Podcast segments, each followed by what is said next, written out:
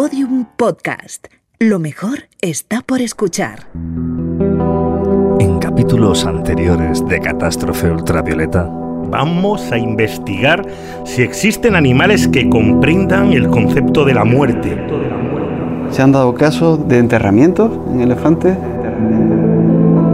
Es que la muerte consiste en no funcionalidad irreversible. Con estas dos simples ideas se puede resumir todo lo que hay que entender para tener un concepto básico de la muerte. Eso que tienes ahí está roto y no va a volver a funcionar nunca. Madres primates a las que se les muere una cría y la llevan consigo durante mucho tiempo. Y la cría acaba convirtiéndose en una momia. Bienvenidos a Catástrofe Ultravioleta, yo soy Javier Peláez. Yo soy Antonio Martínez y en este capítulo vamos a continuar indagando en el concepto de la muerte que tratamos en Tanatos 1 y en un alarde de ingenio, de creatividad y de imaginación hemos decidido titular este capítulo como Tanatos segunda parte. Madre mía, somos, somos unos genios. O sea, yo ya. Tanatos segunda parte es. Yo estoy maravillado todavía con el título. Pero en esta segunda parte de Tanatos vamos a dejar atrás al resto de especies animales de las que nos ocupábamos en el primer capítulo y nos vamos a centrar en nuestra propia especie, en sus orígenes, en sus expresiones en las pistas que nos han dejado nuestros ancestros a lo largo del tiempo y en definitiva vamos a intentar averiguar cómo se enfrentaron a la muerte nuestros antepasados. Evidentemente no tenemos todavía una máquina del tiempo ¿eh? con la que podamos viajar miles de años hacia atrás, pero oye, siempre podemos recurrir a una cosa que, que nunca miente. Los huesos. Los huesos. Lo único que nos habla claramente de la realidad son los huesos. Es decir, lo, lo, lo, que hay de lo humano allí, los vestigios humanos. Y entonces los huesos quedan marcados, pues muchos de los acontecimientos de la vida de esa persona. Es la biografía de una persona en los huesos que se queda ahí. Huesos. Huesos, los huesos nunca mienten, los huesos dicen la verdad de lo que pasó. Huesos. Bueno, últimamente te veo un poco obsesionado con lo de los huesos y con la muerte y solo nos traes cosas de gente muerta hace mucho tiempo, ¿eh, Javi? Bueno, lo estás enfocando mal. En realidad no vamos a hablar de gente que murió hace mucho tiempo. Te propongo que lo pienses de una manera diferente. Más bien tenemos la impresión de trabajar con personas, es un poco al revés. Nuestro trabajo es recuperarles. ¿no? Nosotros no nos ocupamos de las personas que murieron hace mucho tiempo, sino de las personas que vivieron hace mucho tiempo, porque lo que nos interesa no es su muerte, es su vida eh, cómo eran, no sé si hablaban, si no hablaban, si se cuidaban, si no se cuidaban. Nosotros nos, nos ocupamos de cómo vivían y entonces eh, los vemos como vivos. En la primera temporada ya hicimos un capítulo especial dedicado a los huesos, pero en este episodio vamos a ir un poco más allá. Bueno, yo diría que mucho más allá, porque no solo en los últimos años hemos aprendido más y se han hecho nuevos descubrimientos, sino que vamos a intentar saber si podríamos descifrar sentimientos o pensamientos de nuestros antepasados. ¿Cómo? Analizando los huesos, los restos que han llegado hasta nuestros días. Los paleontólogos han podido saber más sobre cómo era su dieta, qué enfermedades sufrían habitualmente, pero en los últimos años estamos subiendo un peldaño más en esa escalera de conocimiento y ahora empezamos a vislumbrar qué sentían o qué pensaban. Los estudios se suceden y nos traen eh, conclusiones eh, preciosas en algunos casos, pero también bastante terribles en otros. Hola, soy Susana Escudero, soy periodista de Canal Sur en Granada, donde realizo junto a Emilio García, divulgador del Instituto de Astrofísica de Andalucía CSIC, un programa de divulgación en la radio que se llama El Radioscopio. Susana es una de las mejores comunicadoras de ciencia que tenemos en España, muy conocida por su programa en Canal Sur. Pero lo que poca gente sabe es que también tiene un máster de antropología forense. Es, eh, como decirlo así, nuestra Bones particular. Es una fiera que le dan mil vueltas a estos de los CSI de Las Vegas. Para ir abriendo boca, y nunca mejor dicho, los primeros huesos que vamos a analizar pertenecen al Neolítico Medio, y no hay que irse muy lejos para encontrarlos. En el año 1972 aparecieron en la cueva de las Majólicas de Alfacar, que es un pueblo muy cercano a la capital granadina, un conjunto de huesos. Eran aproximadamente unos 200 huesos humanos que estaban rotos, partidos, eh, muy blanquecinos, muy bien conservados y mezclados junto con restos de huesos de animales que habían sido comidos, como por ejemplo cordero, y también junto a estos restos óseos había restos de cerámica, de herramientas, de útiles que, ya no servían y que habían sido como, como tirados. Mm, restos óseos de animales, huesos de cordero que habían sido comidos y que se encontraron al lado de útiles, herramientas, cerámicas tiene toda la pinta de ser una especie de cocina o de despensa, ¿no? Sí, sí, pero aquí viene el matiz. No te olvides que también se hallaron unos 200 huesos humanos. Todo este material, de forma conjunta, llegó al Laboratorio de Antropología de la Universidad de Granada y Miguel Botella lo estudió. Y tras ver este conjunto y estudiarlo, llegó a la conclusión de que eran las evidencias de el primer caso de canibalismo de la península ibérica datado hasta ese mismo momento, hasta el año 1972, que como digo fue el momento en el que, en el que se encontró. Hoy estamos más acostumbrados a encontrar esas eh, muestras de canibalismo en numerosos yacimientos, pero en aquella década, en los 70, el descubrimiento de la cueva de las Majolicas en Granada representaba el primer caso de canibalismo en la península ibérica que se había descubierto nunca. Vale, pero ¿cómo sabemos que aquellos huesos humanos habían sido canibalizados? Canibalizados, sí, sí, sí. Pues si sabemos dónde mirar, encontraremos muchas pistas. Los huesos hemos dicho que estaban partidos. Y no es que estuvieran partidos porque se hubieran roto con el paso del tiempo, sino porque habían sido rotos a propósito perimortem, después de la muerte. Eh, los antropólogos pueden identificar perfectamente cuando un hueso está partido después del fallecimiento o cuando un hueso se ha partido y ha sanado y no ha sido justo después de la muerte, porque eh, el hueso va cambiando, ¿no? Entonces, estos huesos, como digo, estaban rotos después de la muerte y se habían roto a propósito para acceder a las partes blandas, al tuétano, que era la parte más codiciada de comer en estos momentos históricos. Para que os hagáis una idea, el tuétano era como el caviar de hace miles de años. No solamente es que estuvieran los huesos partidos para acceder al tuétano, sino que los canales medulares aparecían raspados, que es lo que se hace para llegar a las partes de más dentro para poder comer el tuétano completamente. Esta es además una de las marcas más típicas de raspado de los canales medulares que también encontramos en los huesos de los animales que se comen, porque ya te digo que en este momento histórico lo más rico, lo más delicioso para todos era el, tuétano. Sal, aceite y cariño.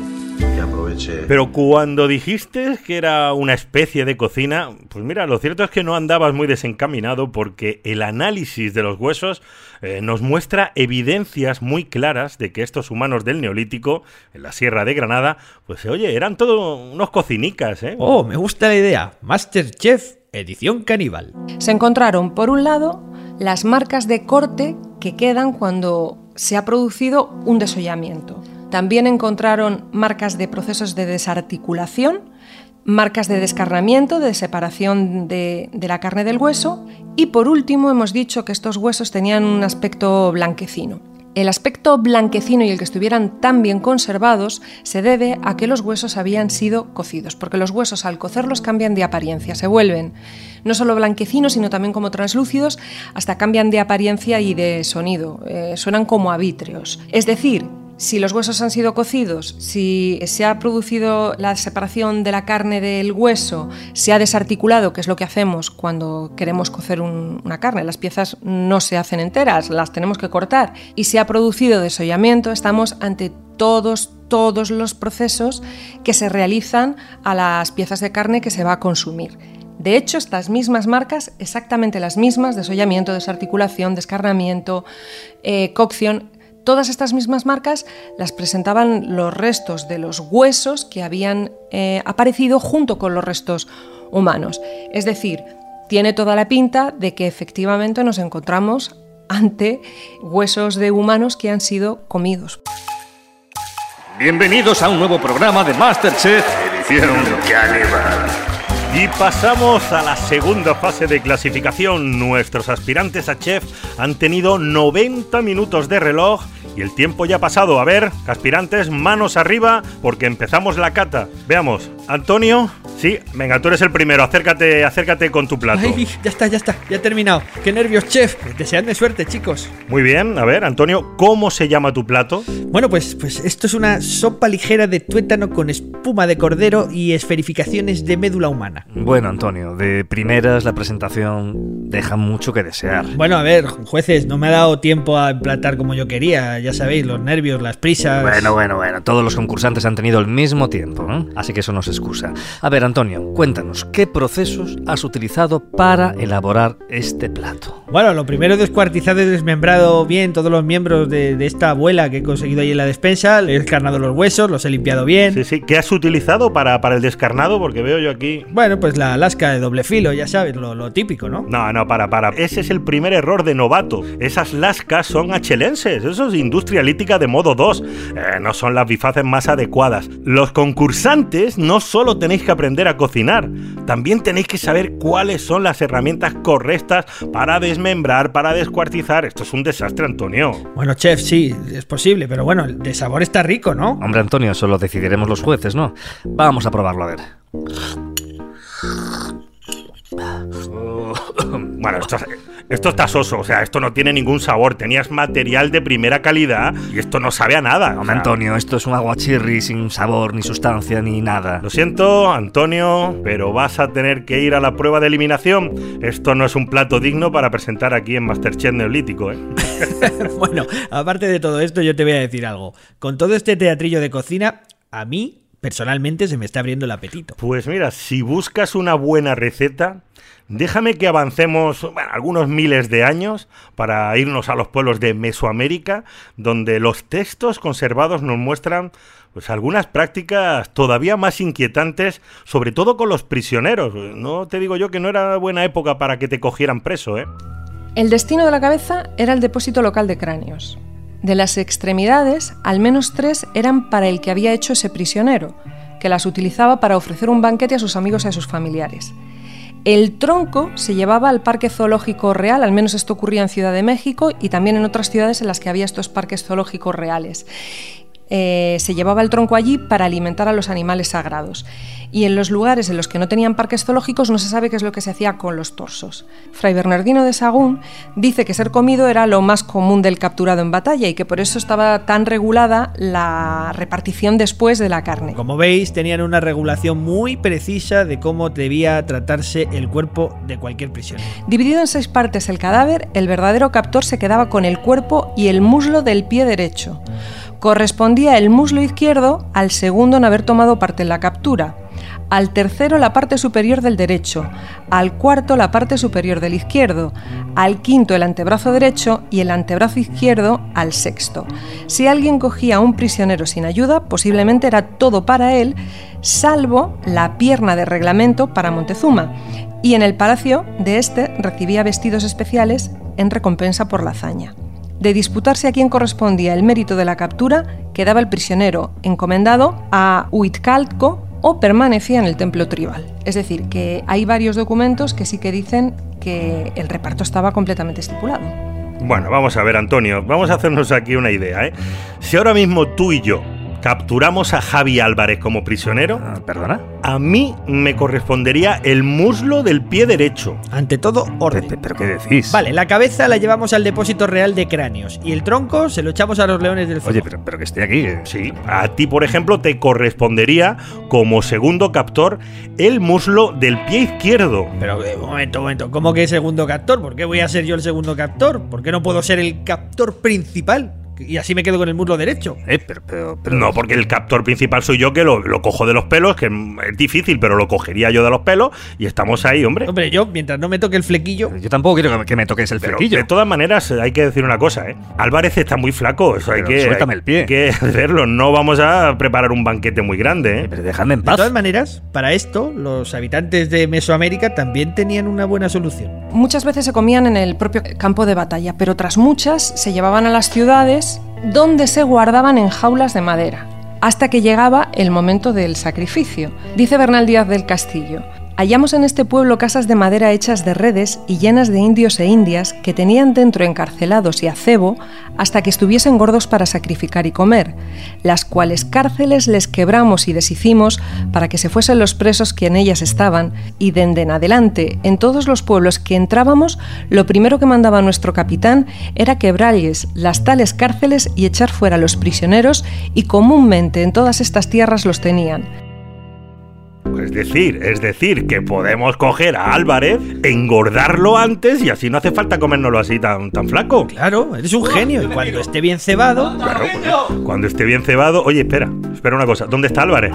¿Dónde está? A ver, ostras, que se va. Eh, o sea, que se está yendo. Oye, corre, corre, párale por allí, cierra, cierra el paso que, que se va por la puerta. Eh, espera, espera, eh, eh, ¿dónde vas, corderito? ¿Dónde vas, Álvarez? De aquí no te escapas. Respetito. Respetito. Estás escuchando Catástrofe Ultravioleta. Catástrofe, catástrofe ultravioleta, violeta. Un podcast de otro mundo. De otro mundo. De otro mundo. De otro mundo.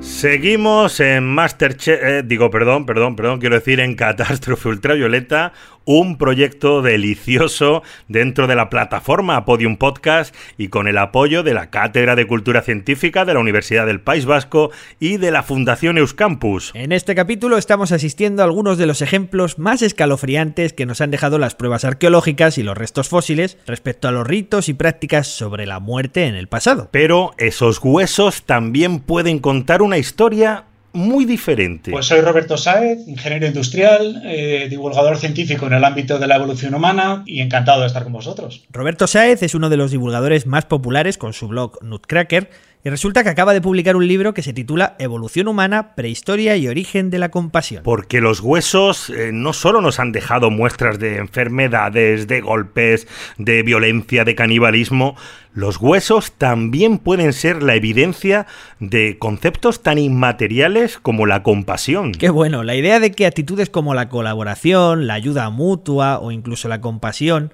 han sido beneficiosas y útiles en la evolución del ser humano es algo que se ha ido formulando durante las últimas décadas. Sin ir más lejos, eh, el propio Darwin decía esto en 1871 en su obra El origen del hombre. Decía Darwin, el individuo que prefiere sacrificar su vida antes que hacer traición a los suyos, tal vez no deje hijos para heredar su noble naturaleza. Los hombres más valientes, que luchan siempre en la vanguardia y exponen su vida por sus semejantes, es más probable que sucumban, por lo regular, en mayor número que los demás. Y, tenía su punto de razón, es decir, en, una en una situación en la cual pues aquellos humanos, estamos hablando de hace dos millones de años, pues eh, vivían en un medio hostil, eh, como la compasión, que se puede entender como una debilidad, eh, en, eso, en ese medio eh, podría eh, ser favorecida a la hora de bueno, pues todos los procesos de selección natural.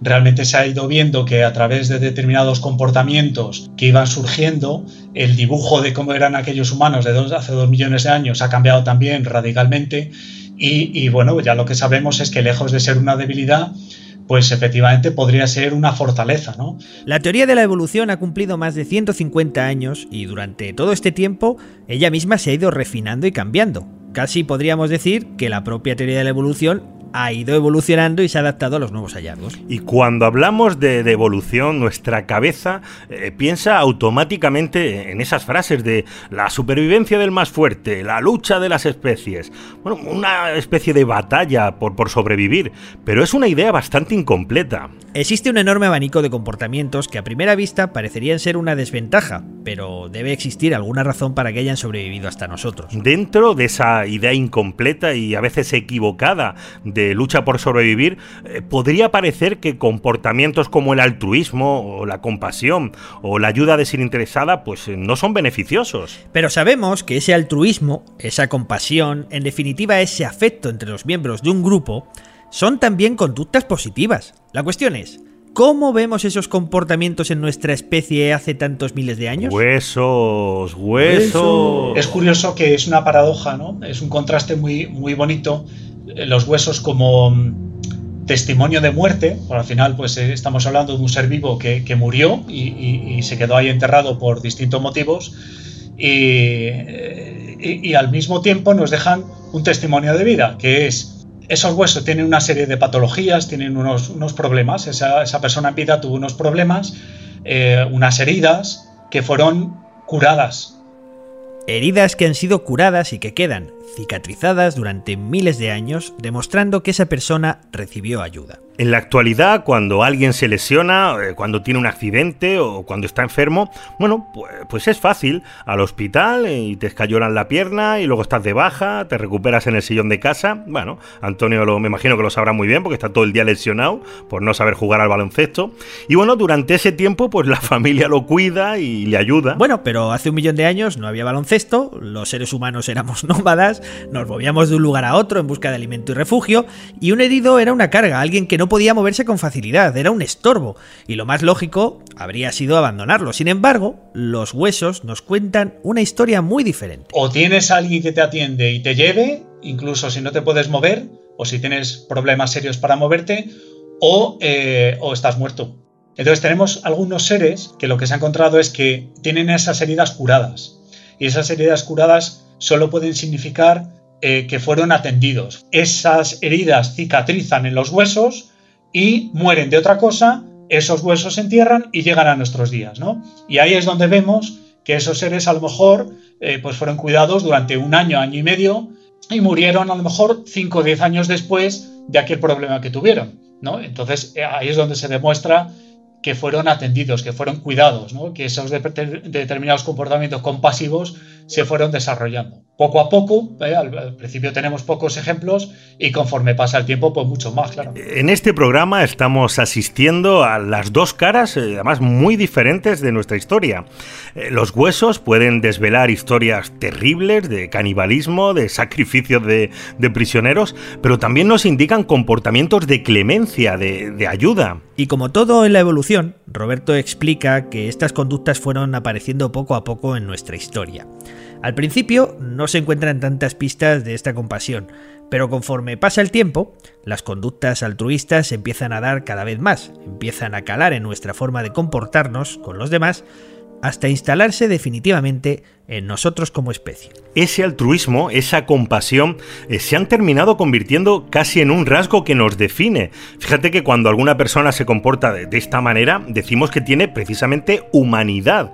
O sea, tener humanidad significa tener comportamientos eh, altruistas y compasivos. En el registro fósil contamos ya con decenas de ejemplos de huesos humanos que fueron atendidos y curados, personas que no podrían haber sobrevivido sin ayuda. En esos huesos golpeados y rotos también encontramos las semilla de sentimientos y conductas que ahora consideramos muy importantes para nuestra especie. Son ejemplos, la verdad que son, cuando cuanto más lo estudias, más bonitos son, ¿no? Y te llegan mucho al corazón. Dices, jolín, eh, somos muy parecidos seguramente a lo que eran aquellos humanos hace medio millón de años, ¿no? En este tipo de sentimientos pues nos caracterizarían unos sentimientos bastante parecidos ¿no? a los que tenían ellos. No somos tan diferentes, pero si queremos encontrar los orígenes de nuestro propio concepto de la muerte, debemos remontarnos en el tiempo hasta encontrar huellas y pistas de comportamientos, bueno, vamos a decir, algo extraños. Mm, ¿Qué quieres decir con extraños? No te irás a poner ahora esotérico, ¿verdad? No, no, no me voy a poner misterioso. Me refiero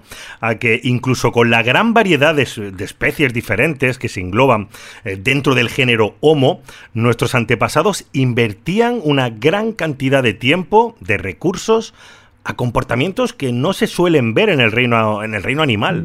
Homo naledi. Homo naledi en Sudáfrica hace unos 300.000 años, una especie humana a la cual todavía no se le ha conocido eh, tecnología ni, ni, fuego. Seguramente algún tipo de tecnología tendrían eh, y se le acabará descubriendo, estoy seguro.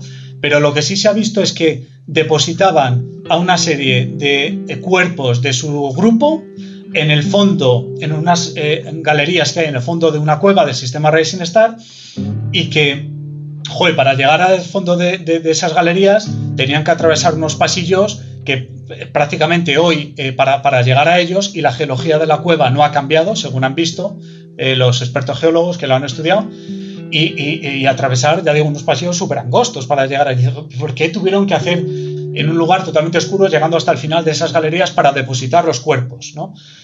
¿Por qué se tomaron la molestia de hacer eso? No solo los huesos nos dan pistas, también los lugares donde se depositan esos huesos. esos lugares nos descubren que, oye, hacíamos cosas que no tienen mucho sentido. Y esto que dice Roberto es muy interesante, fíjate. Mucho antes de que tuviéramos tecnología, antes de haber descubierto el fuego, ya andábamos haciendo cosas raras con los muertos, cosas que no tienen aparentemente mucho sentido. Es curioso porque cuando pensamos en la evolución del ser humano, eh, siempre, oye, pues pensamos en eso, en la tecnología, en descubrir el fuego, pero pocas veces recordamos que esas conductas extrañas eh, frente a la muerte, pues son igual de importantes y, por cierto, son también más antiguas. Al final, nuestra evolución ha sido una suma de muchos elementos, diferentes pero conectados. Nuestra capacidad de colaborar para aprovechar mejor los recursos se relacionan con nuestros sentimientos de ayuda y compasión. La tecnología que nos han dejado en piedra también nos dice mucho de su capacidad para enseñar y para transmitir el conocimiento de una generación a otra. Y todo esto forma parte de un paquete de habilidades sociales y culturales. Nuestra conducta ante la muerte forma parte de un conjunto más amplio. No es que los enterramientos formen parte de un comportamiento eh, per se, ¿no? aislado, sino que todo es un paquete cultural. Al final, eh, el paquete cultural que estamos viendo mucho más claramente en los neandertales y que vamos viendo en pre-neandertales, tipo Sima de los huesos, y cuanto más atrás en el tiempo, más difícil, pero al final todo lo tenemos que entender como un conjunto, un conjunto de comportamientos.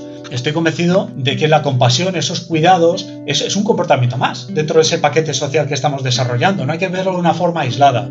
Y ese darte cuenta en un momento dado, esa chispa, porque empiezan a hacer cosas extrañas, que no tienen ningún sentido en el reino animal, de tomarse la molestia de eh, hacer enterramientos extraños, eh, adornados con objetos, eh, en sitios muy profundos en galerías, se hacen cosas extrañas. Entonces eso te, te, dice que hay un comportamiento ritual que, que, significa que sentían algo y si eso lo vinculas a seres que en vida habían tenido algo especial, les habían cuidado, eso, ese niño de, de, de Capset, les habían cuidado y luego les habían enterrado de una forma especial, o esos ancianos les habían cuidado, les habían llevado, a lo mejor durante varios años de su vida, de unos sitios a otros, y luego les habían enterrado de una forma especial pues todo esto te va dando pistas, ¿no? Te va dando pistas.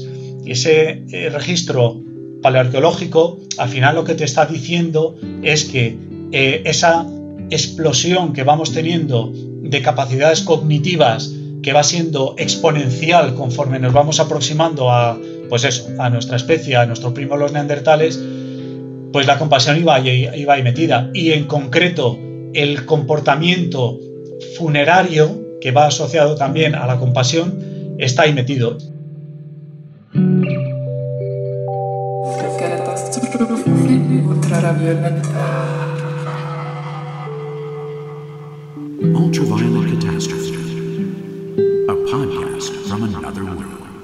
Seguimos en Catástrofe Ultravioleta y seguimos desenterrando pistas para entender cómo nuestra especie ha desarrollado un concepto de la muerte. Y sí, por fin. Por fin llegamos donde teníamos que llegar, es, es, inevitable, no podemos obviarlo más. En este capítulo y sobre todo en este tema, estamos obligados a viajar a Tapuerca. Allí es donde vamos a encontrar muchas de las respuestas que estamos buscando. Y nosotros vamos a hablar con el más grande, el más auténtico, el inigualable, Ignacio Martínez Mendizábal. Para los amigos, y nosotros lo somos, Nacho Martínez. Soy profesor de la Universidad de Alcalá y miembro del equipo de Atapuerca desde que tenía pelo, o sea, desde 1984. ya, ya, ya ha llovido, ¿no? De las entrañas de la Sierra de Atapuerca se ha recuperado más del 90% del registro fósil homínido del planeta, que se dice pronto. Y a diferencia de cualquier otro yacimiento en el mundo, en Atapuerca nos vamos a encontrar restos que abarcan todos los periodos de la evolución, desde hace más de un millón de años hasta la Edad Media. La historia de nuestra especie, la evolución humana, se encuentra escrita en ese lugar que ya es patrimonio de la humanidad. Bueno, en Atapuerca es verdad que tenemos todo, es el único sitio de Europa, y yo no sé si de Eurasia, eh, donde tenemos todas las humanidades que han pasado por aquí, ¿no? por, por el continente tenemos las especies conocidas y las desconocidas. Uh -huh. Tenemos un, un, par de fósiles, nada, restos muy pequeños, pero que tienen un más de 1.200.000 años. Esos son los primeros fósiles del continente europeo. Son tan pequeños que no sabemos a qué especie pertenecen, ¿no? -huh. Eso tiene, como digo, 1.200.000. Luego tenemos de 800.000 años un registro, pues numeroso, para lo que es la paleontología, claro, de más de 100 fósiles eh, de una humanidad que se desconocía y a la que le dimos nombre, la llamamos Homo antecesor. O sea, es una especie nueva. Luego, de hace 450.000 años, tenemos una especie hasta la que hace nada llamamos Homo heidelbergensis. Ahora estamos a punto de cambiarle el nombre. Pero, ¿Ah, sí? ¿Cómo lo vais a llamar? Eh, pues no lo sabemos todavía. todavía no lo sabemos. Pero sí, sí, preneandertal está bien. Son preneandertales directamente. Luego tenemos sus descendientes, que son los neandertales. Y luego tenemos de nuestra propia especie, Homo sapiens, también del Neolítico y de la Edad del Bronce. O sea que todo lo que ha pasado por aquí por Europa eh, está en Atapuerca. Como veis, lo tenemos todo en un mismo lugar, por eso mismo Atapuerca nos va a ser tan útil para nuestro capítulo. Gracias a esa enorme diversidad de especies y de épocas, podemos centrarnos precisamente en lo que estamos buscando. Tenemos tanto donde elegir que, mm, para no liarnos, yo creo que lo mejor es que vayamos por antigüedad. Empezamos en el nivel TD6 de la Gran Dolina y los restos que denominaron Homo antecesor de hace unos 800.000 años. Y entonces, pues para empezar, sabemos que tenemos 11 individuos representados. ¿no? La mayoría de ellos y ellas son niños o niñas, no lo podemos saber porque son menores de 6 años. Y sabemos que su cerebro no era muy grande, andaba por los mil centímetros cúbicos. Sabemos que era una, una especie nueva que no se conocía hasta ese momento. Eh, sabemos un poco cómo era su cuerpo. Su cuerpo es como la mayoría de los representantes de nuestro género, del género Homo. Eh, nosotros el Homo sapiens somos muy peculiares dentro de nuestro género, eh, porque somos muy delgaditos de cuerpo. ¿Eh? Somos muy escuchimizados comparados con las humanidades anteriores. Y este Homo antecesor pues tenía esa constitución robusta que tienen el Homo heidelbergensis y, sí. y los neandertales. Tenían una estatura como la nuestra. ¿eh? Y luego hay una cosa extraordinaria en el yacimiento de Homo antecesor, ¿no? que tiene mucho que ver con lo que nos hemos juntado hoy aquí para hablar, y es cómo se acumularon los fósiles. Porque sabemos eh, que se acumularon allí como resultado de un festín caníbal. Es decir, en los huesos humanos hay marcas clarísimas de que fueron descarnados y los huesos fracturados, intencionadamente. De la misma manera que los animales que hay en el yacimiento, que la, que la fauna que los acompaña. Y es una cosa así como muy escalofriante, ¿no? Sí, sí, sí. Y, y claro, pues... eh, Pero no están dispuestos de ninguna manera No, especial, no, no, simplemente no, como dejarías eh, la cena después, como hemos dejado nosotros el con los restos y- de animales, o sea, como si se hubieran comido un caballo. Fíjate que este comportamiento se repite una y otra vez. Las mismas marcas de descarnamiento y raspaduras en huesos humanos de las que nos hablaba Susana al principio de la cueva de las Majolicas en Granada. ya vamos uniendo puntos, pero claro, en el caso de, de Atapuerca son muy anteriores. Eh, Pero ojo, tampoco nos pueden decir demasiado eh, sobre qué pensaban o cuál era el concepto de la muerte. Puesto que los, se los comieron de la misma manera que a los animales y los dejaron sus huesos rotos y tirados con los de los demás animales, pues no hay ninguna evidencia de que recibieran ningún trato especial y por lo tanto de que ese canibalismo esté asociado a ningún rito ni a simbolismo. ¿no? Que suena un poco gore, canibalismo gastronómico, es decir, que es para comérselos.com, sin Ujú. más. O sea, que ahí no podemos intuir que, eh, No. por lo menos como están dispuestos, de que de- Eso es. entendieran que había algo... Claro, a lo mejor lo hubo, pero no hay manera, con los datos que tenemos, de, de- de- de sostener esa hipótesis, ¿no? esa idea. Y eso es en, en TD6. Lo que recalca Nacho es que las pistas que hemos podido encontrar hasta el momento del Homo antecesor no muestran demasiada parafernalia con la muerte. Los restos humanos, de hecho, no eran tratados de manera diferente a la del resto de los animales. Por eso vamos a avanzar en el tiempo hasta situarnos hace unos 430.000 años para descubrir uno de los lugares más fascinantes de la historia de la humanidad, la cima de los huesos. Otra cosa es la cima de los huesos. La cima de los huesos siempre ha sido un enigma, ¿no? Un enigma eh, muy importante en el campo de la arqueología y de la paleantropología mundial. Porque en la cima de los huesos es la mayor acumulación de fósiles humanos de este planeta. Allí tenemos acumulados, acumularon hace 450.000 años los cadáveres completos a los cuerpos eh, de casi 30 personas, también de ambos sexos. ¿eh? Aquí no hay niños, aquí la moda, digamos, la moda en términos matemáticos de la población, está en los preadolescentes y adolescentes, o sea, están entre cuarto de la ESO y segundo de bachillerato. la mayor parte de los individuos que tenemos allí, aunque también hay algunos de los profes, si me permitís la broma, ¿no? Hay algunos adultos y posiblemente hay un individuo de 60 años. Estos no tienen ninguna marca de haber sido descarnados, en absoluto, o sea, no tienen ningún- ni, ni apenas marca de haber sido mordidos por animales. Y siempre fue un misterio, ¿no? Un enigma. Pues si fuera un misterio no lo podríamos abordar los científicos. Eh, ¿Cómo se acumularon allí? Porque la cima está muy profunda dentro de la cova, es un lugar muy, muy, muy especial, ¿no? Junto con los restos de casi 200 osos, algún león, algún lobo eh, una pantera y muchos zorros. Y entonces, bueno, pues eso es una cosa tan curiosa que ha dado lugar a muchas interpretaciones y discusiones sobre el posible origen de la acumulación. Entre todas estas teorías e hipótesis que se barajaron para intentar resolver el enigma de la cima de los huesos, la principal era quizá la más obvia, ¿no? Que aquellos restos habían terminado en el fondo de la cima por culpa de un desprendimiento. Sí, era lógico pensar en eso, pero... Cuando uno conoce la cueva y cuando uno empieza a tener datos, el desprendimiento no es una idea sensata. No es una idea sensata. Y me explico por qué. Eso, eso se, puede, se puede entender para los osos. He dicho que hay 200 cadáveres de osos. Entonces, cuando hay un sitio donde hibernan y cerca hay una sima, pues de vez en cuando alguno se despista y se cae y se mata. Ahora, ¿qué podría llevar a 30 personas a meterse en un sitio sin luz y despeñarse por una cima? Pero como digo, una de las hipótesis que se han barajado es esa, ¿no? Pues murieron en otro lugar, más cercano a la entrada, y luego el agua los llevó hasta allí. Eh, pero cuando estudias la geología del depósito, claro, lo bueno que tiene la ciencia y la geología es una ciencia maravillosa, es que las fuerzas naturales no son fantasmas y cuando actúan dejan huellas y dejan rastros. Entonces, cualquier agente geológico que tú propongas que ha intervenido en la formación de yacimiento, pues se pueden estudiar los sedimentos, se pueden estudiar los clastros que están en los sedimentos y ver si hay, han quedado mm, pruebas y rastros de la acción de ese agente geológico. Y ha sido posible descartar eso.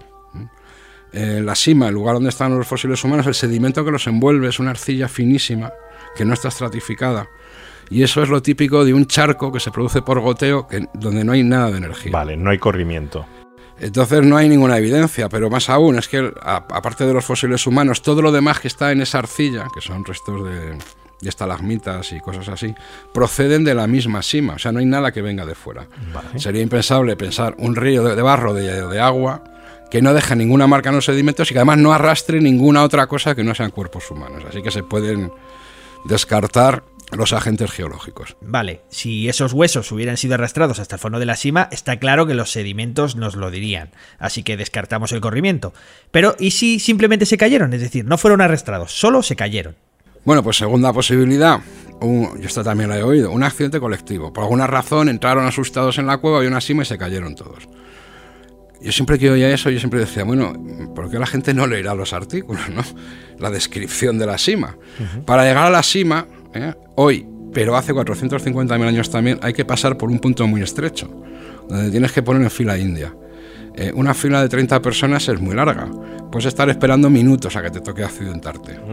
Cual es absolutamente... ¿no? Hasta que te toque exacto, morirte, no. claro, esperando allí. Bueno, que se den prisa los de delante en caerse. vayan ¿no? cayéndose que- Claro, no. Hombre, hay que caerse con un orden, no, vale, ok, descartamos que se hayan accidentado. Estuvimos analizando eh, las muchas y variadas propuestas para explicar eh, esa acumulación de huesos y lo cierto es que todas, eh, pues eso, van cayendo con las pruebas. ¿Qué más cosas pueden haber pasado? Que son cosas que se han propuesto también. Eh, pues que esto sea el cubil de una fiera. He dicho que hay dos leones y una pantera. Sí, pero te- tendría que tener los huesos eh, marcas. Claro, se pero es que en contra de esta hipótesis hay los siguientes datos, ¿no? Primero, al yacimiento solo se puede entrar y por lo tanto salir eh, por el lugar que accedemos nosotros, que es una cima de 12 metros de altura. Y no hay ninguna otra entrada. Llevamos No hay una 37 fiera que pueda bajar una presa y humana. volver a salir. 12. Y volver a salir.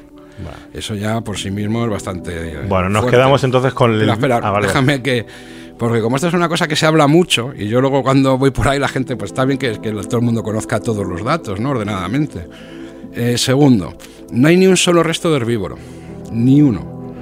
Hemos excavado miles y miles y miles de fósiles humanos y de oso. Es, es inconcebible que haya sea la guarida de algún animal que solo se alimente de humanos, porque los humanos en aquella época eran escasos. Escasos, o sea. En definitiva, todas las pruebas no- nos conducen a un mismo lugar. Al final, todas las evidencias nos llevan a una conclusión absolutamente fascinante. Fijaos, esos huesos, con todo lo que sabemos, parece que fueron arrojados intencionadamente a la cima. Si esto en vez de ser una acumulación de hace 450.000 años fuera una acumulación de hace 8.000, nadie dudaría de que es un acto funerario, nadie. Porque todas las evidencias que digamos de la excavación apuntan en ese sentido. Ahora bien, ¿qué ocurre? Que decir que en la cima de los huesos es un acto funerario, es decir, que hace 450.000 años, pues tenían una idea de la muerte eh, muy parecida a la que tenemos ahora, porque se ocupaban de sus muertos, que esto es una cosa extraordinaria de nuestra especie. Como las evidencias más antiguas de eso tienen 100.000, claro, decirlo Claro, que esto se convertiría 450.000 años es se lo que es se convertiría en el acto funerario más antiguo conocido, es. pero por mucho, Por además. mucho. Eso es una idea extraordinaria que va contra el paradigma. Y cuando uno hace una afirmación extraordinaria que va contra el paradigma, está obligado a presentar una prueba extraordinaria. Esto es así. Nosotros y cualquiera. Así que yo llevo años dando conferencias por el mundo y dando clases. Están en YouTube. y se puede ver que yo siempre decía lo mismo cuando llegaba a este punto. Yo decía, yo estoy convencido que la hipótesis más razonable es el acto funerario. Pero no tenemos la prueba extraordinaria. No tenemos la pistola humeante. Y como las implicaciones son muy importantes, eh, pues ahí lo dejamos. ¿No? Como que a nosotros nos parece la prueba eh, más relevante. Pues ya lo veis, la cima de los huesos, según todas estas pruebas, sería el primer acto funerario de la historia de la humanidad que hemos encontrado hasta ahora. Y no solo eso, es el acto funerario más antiguo por mucho, porque más de 200.000 años antes eh, de casos como el del Homo naledi que hablábamos con Roberto. Pero no tienen la prueba definitiva todavía. No tienen el arma, la pistola humeante que ha dicho Nacho, para poder afirmarlo con absoluta seguridad. Así que ahí han tenido que dejarlo. Y ahí tenemos que dejarlo nosotros también.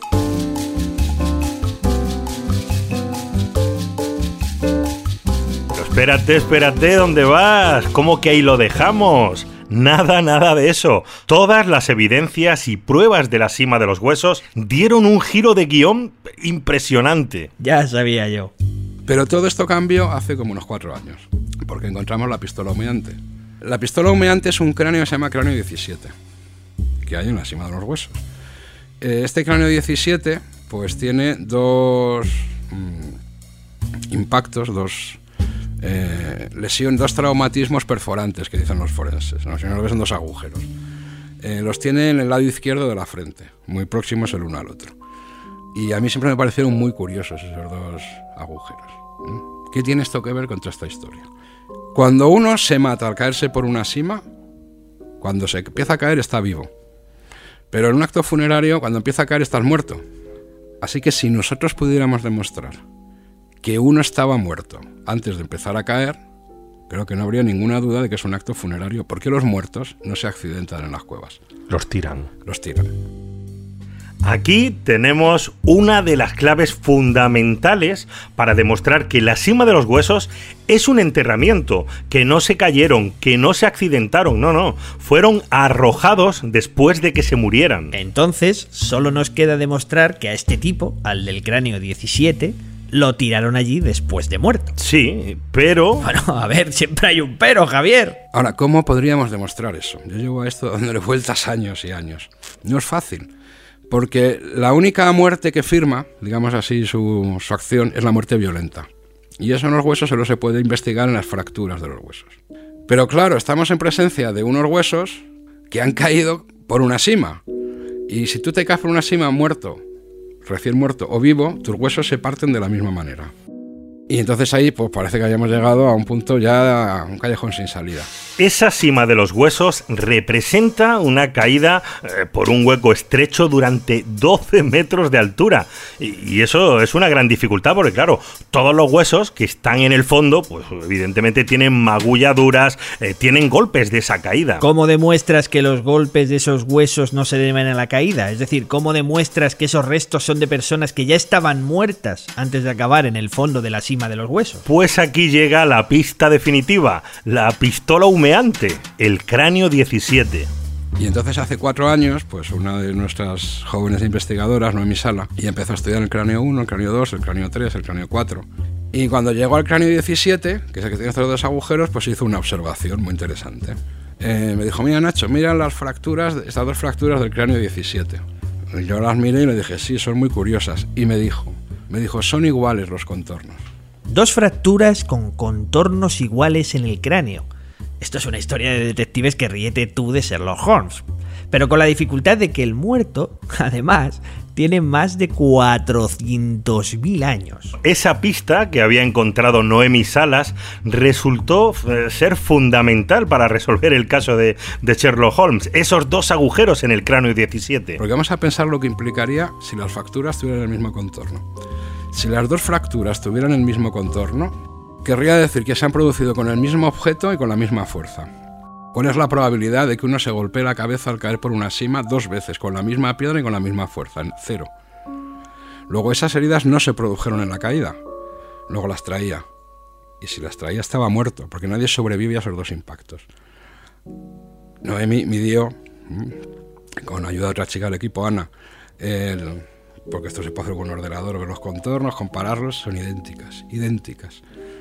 Y esa es la pistola humeante, una demostración de que al menos un individuo, el cráneo 17, estaba muerto antes de empezar a caer. Y como hemos quedado que los muertos no se accidentan en las cuevas, la única explicación posible es el acto funerario, es decir, la acumulación intencional. Esa es la pistola humeante. Elemental, querido Watson. En la actualidad, la cima de los huesos se ha convertido en la prueba más antigua de que los seres humanos enterrábamos a nuestros fallecidos. Ese cráneo 17 es una prueba contundente de que aquella persona murió por los golpes que recibió en la cabeza y posteriormente fue arrojada a la cima y no fue arrojada a un sitio cualquiera. En la cima de los huesos eh, se han encontrado hasta 18 cráneos que indican claramente que estamos ante el primer cementerio, el primer cementerio de la humanidad. Pero la cima de los huesos es más, muchísimo más. Aún nos queda otra pieza maravillosa en este rompecabezas. Mira, yo me acuerdo hace años, muchos años, cuando yo iba contando estas cosas, todavía no habíamos descubierto lo del, lo del cráneo 17, ¿no? O sea que todavía la cosa estaba en que era una hipótesis razonable. Y yo me acuerdo que a la salida de una conferencia se me acercó un arqueólogo que muy cariñosamente me dijo, está muy bien lo que cuentas, insisto que todavía no habíamos presentado lo del cráneo 17. dice, pero hay una cosa que como arqueólogo me llama mucho la atención, que es la falta de ajuar. Dice, porque claro, por lo menos en Homo sapiens, claro que podrían ser distintos, ¿no? Pero al menos en Homo sapiens eh, eso siempre va asociado a algo es difícil de concebir que te tomes toda esa molestia y ya está, ¿no? Pero me decía, bueno, pero como es otra especie, vaya usted a saber. Y yo me quedé con esa copla, ¿no? De lo que, de que no teníamos a jugar. La historia de la cima de los huesos es una historia preciosa de, de ciencia, de perspicacia, de suerte también, ¿eh? de trabajo durante muchas décadas. Y en ciencia a veces las pistas no solo están en las cosas que encuentras, sino que también pueden estar en las cosas que no encuentras. Y yo le daba vueltas a la cabeza, ¿no? Y entonces yo me acuerdo que yo reflexionaba y decía, joder, ¿qué tipo de ajuar podríamos encontrar nosotros si es que dejaron algo? O sea, si es que dejaron algo y lo podemos encontrar y reconocer, ¿no? Porque podría ser que no dejaran nada, que lo dejaran y se haya perdido, o que sea de tal naturaleza que sea irreconocible, ¿no? Si cumpliera todas las condiciones, ¿qué podría ser?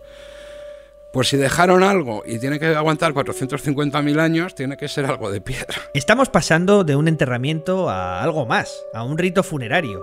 Si junto a los restos pudiéramos encontrar también objetos propios de un ajuar prehistórico, entonces la cima de los huesos daría un salto todavía más grande. Buscamos ahora algo de piedra, algo que pueda ser especial. Y si es una piedra tallada y tiene alguna posibilidad de que lo reconozcamos como ajuar, ¿qué, qué características debería tener esa piedra? Pues ser especial porque es muy normal. Cuidado que los humanos muchas veces dejamos como ofrendas cosas que son normales. El boli con el que papá escribía. O sea, cuidado que es que nuestra mente simbólica lo convierte en excepcional lo que es normal. Pero imaginamos, para que lo podamos reconocer, que fuera especial. Y entonces apareció Excalibur, que es la única pieza de industria lítica que hay en el yacimiento, la única. En 1998, el equipo de Atapuerca descubrió el único instrumento lítico que se ha encontrado en ese preciso lugar donde hasta entonces solo había huesos. Y pues nada, apareció allí que en el, pues el sedimento con los demás mezclado con los huesos humanos y los huesos de oso, como si fuera un fósil más, que al principio no dábamos crédito. Era lo último que nos esperábamos ese año que, que apareciera. No ha vuelto a aparecer nada igual. Fíjate que nosotros el sedimento de la cima lo pasamos por un colador, que encontramos hasta los huesecillos del oído. O sea, que no se nos cuela ni una microlasca que hubiera. O sea, nada, no hay nada. O sea, eso quiere decir que no fue tallado allí tampoco. En fin, bueno. Y es una piedra muy curiosa. Bifaces como ese hay en otros yacimientos de la Tapuerca de la misma edad, que están en la trinchera del ferrocarril. Pero ninguno está tallado en la piedra en que está tallado este bifaz. Es un tipo de cuarcita que es roja, muy, muy pintón. y que no es una cosa que sea frecuente por allí. De hecho, entre los miles de instrumentos que hay en la trinchera del ferrocarril no hay ninguno tallado en esa piedra. Esto es muy llamativo porque esta gente no se movía con las piedras, tallaba lo que había por allí. O sea, cogía las materias primas que había por allí. Y esto parece que viene de otro sitio. Sí, que tenemos con, 26 con casi 30 muertos asociado un bifaz tallado en una piedra roja que parece que no procede de la zona. ¿Esto prueba algo? Científicamente no, pero acojona. Sí. Claro, cuando Nacho dice que Excalibur acojona, es porque si pudiéramos demostrar la intención con la que se colocó allí, entonces esa piedra roja tallada se convertiría en el primer objeto simbólico de la historia de la humanidad. Hasta ahora, y gracias a todos eh, estos años de trabajo, Atapuerca ha demostrado que las cimas de los huesos eh, es el primer enterramiento del ser humano que se ha encontrado hasta la fecha. Con la ayuda del cráneo 17 y todas las demás evidencias ya podemos afirmarlo sin miedo. Pero es que lo más alucinante eh, sería que Excalibur significaría también que celebraban ritos funerarios porque arrojaban esa piedra especial como una especie de ajuar, como un objeto simbólico de despedida hacia sus fallecidos. El equipo de Atapuerca está convencido de que esa piedra significa algo más. Por eso eligieron ese nombre, por eso la llamaron Excalibur. A nosotros siempre nos dicen que por qué le pusimos Excalibur de nombre. También muchas leyendas urbanas sobre cómo ponemos los nombres. Y que por qué no le pusimos Tizona, que fue lo primero que se nos ocurrió. Pero es que Tizona no era simbólica, era una herramienta. Pero Excalibur es mágica, es simbólica. Y con ese nombre nosotros queremos expresar nuestro convencimiento de que eso es una ofrenda, de que es el primer objeto simbólico de la historia de la humanidad. Pero si me preguntas a mí, Nacho, ¿tú crees que esto está científicamente demostrado? Pues te digo no. Claro, ni se me ocurre cómo lo podríamos hacer. Más allá de que está en, junto con 27 muertos y es una piedra muy especial. Quizás eh, nunca sepamos qué significa exactamente esa piedra roja tan especial. Quizá mañana mismo encontremos la pista definitiva que resuelva este enigma. O quizás simplemente pensemos en nuevas maneras, nuevas técnicas para demostrar ese convencimiento del equipo de Atapuerca. Podemos quedarnos con la duda para siempre o seguir trabajando e investigando para buscar la solución, aunque nunca la encontremos. De hecho, podríamos seguir debatiendo sobre este tema durante muchos capítulos más, eh, Thanatos 1, Thanatos 3, 5. Podríamos seguir hablando de la muerte y de repente Nacho nos interrumpió y pasó esto. Bueno, yo creo que ha quedado bastante bien, o sea que ha sido cojonudo. Tengo, tengo historia, tengo historia. Vale. Yo te diría una cosa que esto es de mi cosecha, si quieres no Claro, que sí. yo- Es como yo creo que pensaría, no lo sé porque no he conocido a ninguno, ¿no? Pero a fuerza de estar metidos en cuevas y trabajando con gente de la prehistoria, uno se acaba creyendo que es un hombre prehistórico. y de alguna manera empatiza, ¿no? Sí, yo me siento muy paleolítico, lo cual es absurdo porque no sé cómo eran los paleolíticos. Lo cual es mi propio mito, ¿no? Sobre los paleolíticos. Y, yo creo que si a un paleolítico de estos, si se pareciera a mí, le preguntara sobre la muerte, os diría que nos hemos vuelto locos, los humanos actuales. Locos absolutamente. Porque no hemos entendido nada. O sea, que tenemos una obsesión por luchar contra la muerte, por acabar con la muerte, por investigar para no morirnos, que lo que demuestra es que somos imbéciles perdidos. Por dos razones. Una, porque seguramente es una lucha inútil, inútil, y segundo, no hemos entendido nada. La muerte no existe. No existe, lo que existe es la vida. Eh, la muerte no existe, es un, es un invento de las personas. Las cosas dejan de funcionar y ya está. Somos nosotros los que hemos dado una, categoría de existencia a la no existencia. O sea, un partido de fútbol cuando acaba, acaba. No existe el no partido de fútbol. Y entonces, en vez de entender que la muerte es parte de la vida, es una cosa normal y natural, y educarnos para aceptarlo y para, que es como hacen por lo menos los pueblos cazadores recolectores, nos hemos aterrado con la muerte, nos hemos muerto, o sea, vivim- no vivimos pensando en no morir. Y estamos desviando una cantidad de recursos en una quimera que es no morir, que si nos vieran los paleolíticos yo creo que pensarían que nos hemos vuelto idiotas. Eh, Qué final me estás No, dando. esto no tiene nada que ver con mis conocimientos científicos No, me, ni me nada de importa, nada. me importa un comino. Pero, pero si no lo digo, reviento. Muchas gracias. Wala a la chaval. O sea, después de tantas horas de documentación, tantos viajes, tantas entrevistas para hacer estos capítulos sobre la muerte, y llegamos al final con Nacho que nos dice que somos tontos, que la muerte no existe, que es un invento, que nos dejemos de tonterías y que nos pongamos a vivir. Pues sí, lo cierto es que estoy desperdiciando mi vida con esto de catástrofe ultravioleta, Antonio. Esto es absurdo, yo no, no puedo. Estás desperdiciando tu vida con tantas cosas, Javier, y yo y todos, y al final, bueno, así acabamos estos dos capítulos especiales de Tanatos, y a mí con la tontería me está entrando un poquillo de hambre, ¿no? No sé a ti. Sí, yo, yo también tengo hambre, ¿eh? Vamos a comer algo. ¿Dónde está Javier Álvarez? ¿Tú lo has visto? Hombre, Javi Álvarez, el artista detrás de todas las músicas y ambientaciones sonoras de Catástrofe Ultravioleta. ¿Dónde estás, querido Javi? Yo creo que lo, lo- lo guardamos en la nevera, no sé si te acuerdas. Javi, Javi, es hora de comer. Ven aquí, hombre, ven aquí, no te escondas, que vamos a comer, vamos a comer. Pero, ven aquí, hombre, ven, no tengas miedo, no tengas miedo. Ven, pichi, pichi, pichi, pichi.